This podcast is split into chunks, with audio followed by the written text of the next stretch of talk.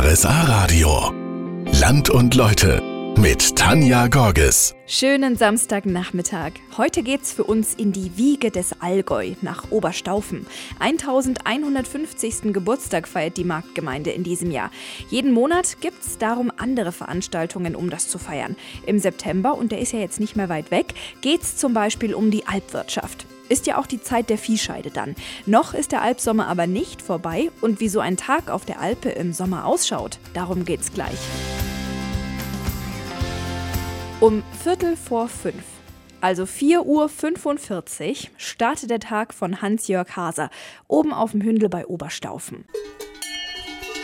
Dann werden die Kühe als erstes zum Melken in den Stall getrieben.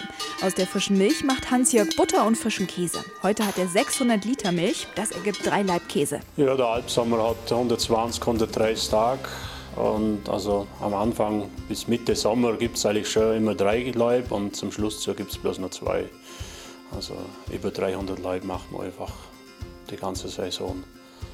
Plus ein bisschen Schnittkäse, halbfester Schnittkäse.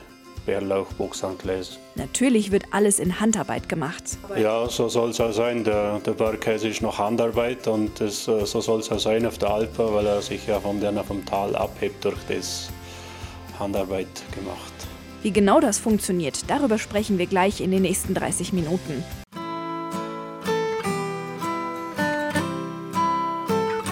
Sie stehen gerade oben am Berg. Saftig, grüne Wiesen um sie rum. Kuhglocken bimmeln in der Ferne, sonst Stille. Dann beißen sie in so ein schönes Stück Allgäuer Bergkäse.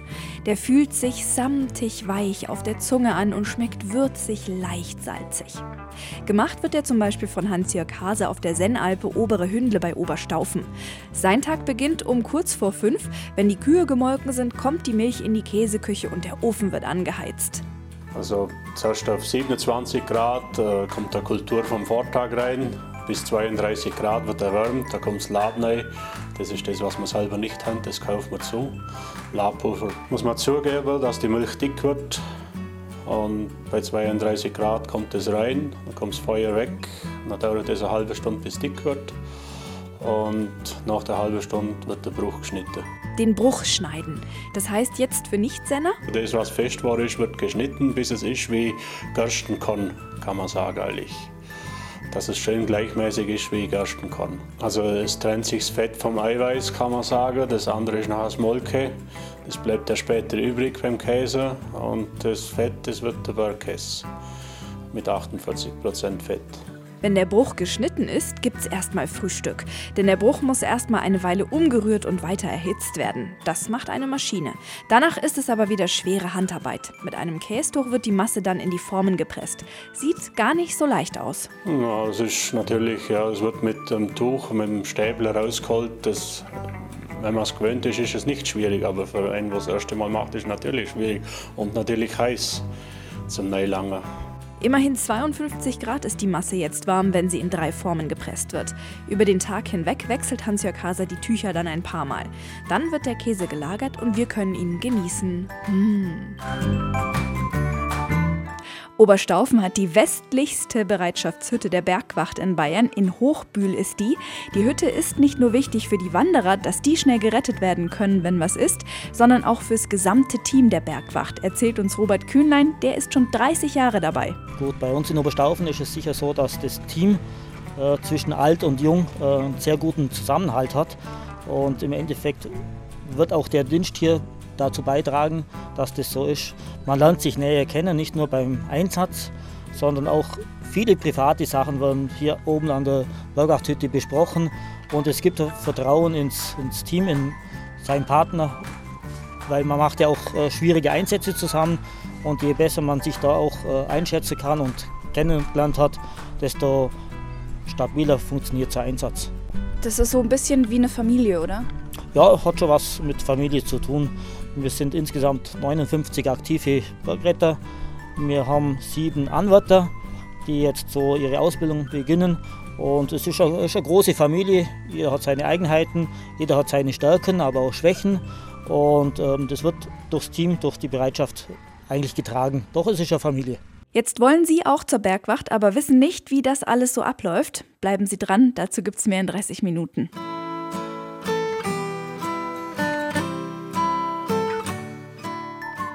Spannend ist es und man ist angespannt, ähm, was einen erwartet. Durch eine gewisse Routine ja, wird man ruhiger. Das Team hilft natürlich mit. So fühlt sich Robert Kühnlein vor seinen Einsätzen. Er ist Bereitschaftsleiter bei der Bergwacht Oberstaufen. Die hat ihre Hütte in Hochbühl. Am Wochenende ist sie immer besetzt. In diesem Sommer gab es schon knapp 30 Einsätze und bis zu 60 werden es wahrscheinlich noch bis zum Winter. Wer hier als Ehrenamtlicher mit anpacken will, der bekommt erstmal eine richtige Ausbildung. Was muss denn ein Anwärter bei euch mitbringen? Grundvoraussetzung ist schon mal 16 Jahre alt. Äh, er sollte schon Skifahren können und äh, gewisse Klettererfahrung haben, dann tut er sich leichter. Die ganze Ausbildung geht dann über zwei bis drei Jahre mit verschiedensten äh, Eingangstesten, mit äh, Lehrgängen. Und nach circa drei Jahren, wenn alle Prüfungen bestanden sind, dann darf er sich fertiger Bergwachtmann oder Bergwachtfrau nennen. Also Herzblut muss man mitbringen. Hat ja auch keiner gesagt, dass Ehrenamt leicht ist. Aber es lohnt sich und wir Wanderer sind froh, dass es Menschen wie bei der Bergwacht Oberstaufen gibt. Da fühle ich mich zumindest ein Stückchen behütet am Berg. Schrotkur. Das gibt's in Oberstaufen. Dafür ist der Ort bekannt, soll ja schließlich auch sehr gesund sein. So die kalten Wickel, der Wechsel von Trink- und Trockentagen, Fasten, das gehört alles dazu. Jetzt gibt's was Neues, aber die Schrottour. Theo Palicek, Urgestein aus Oberstaufen, ist hier Wanderführer und hatte die Idee dazu. Was passiert denn bei der Tour? Ja, ich äh, möchte auf spielerische Art und Weise vermitteln, wie der Johann Schroth der vor 200 Jahren die Kur entdeckt hat, äh, das Ganze eben entwickelt hat und wie es dazu gekommen ist, dass er überhaupt die Schrotkur als Fuhrmann so entwickelt hat. Man kann ja sagen, es ist fast ein bisschen eine Zeitreise für die Leute, die mitgehen.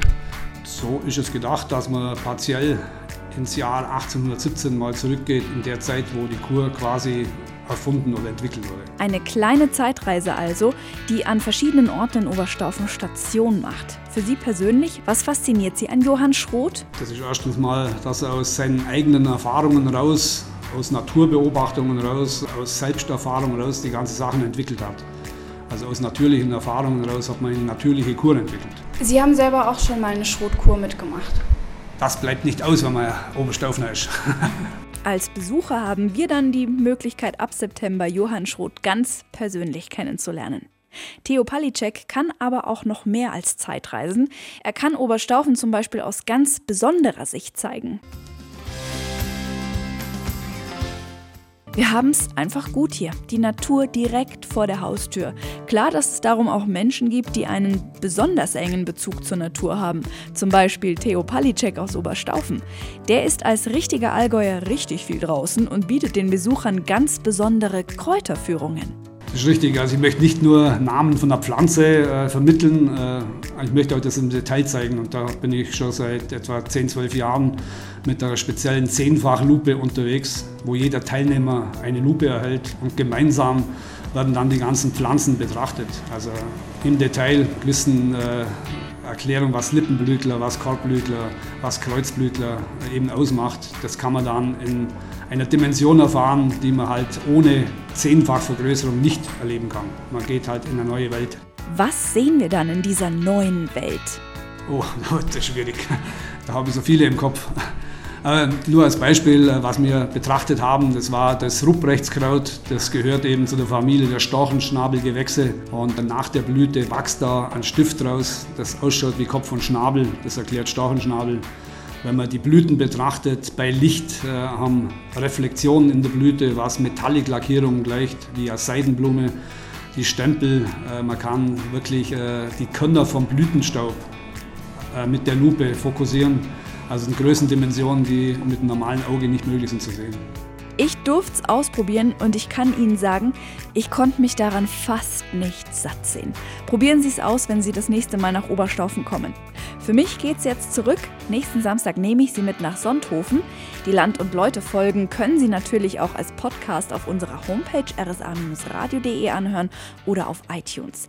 Falls Sie eine interessante Geschichte haben aus Ihrem Ort oder jemanden kennen, der eine erzählen kann, dann schreiben Sie mir doch an studio.rsa-radio.de. Ich freue mich. Bis dahin.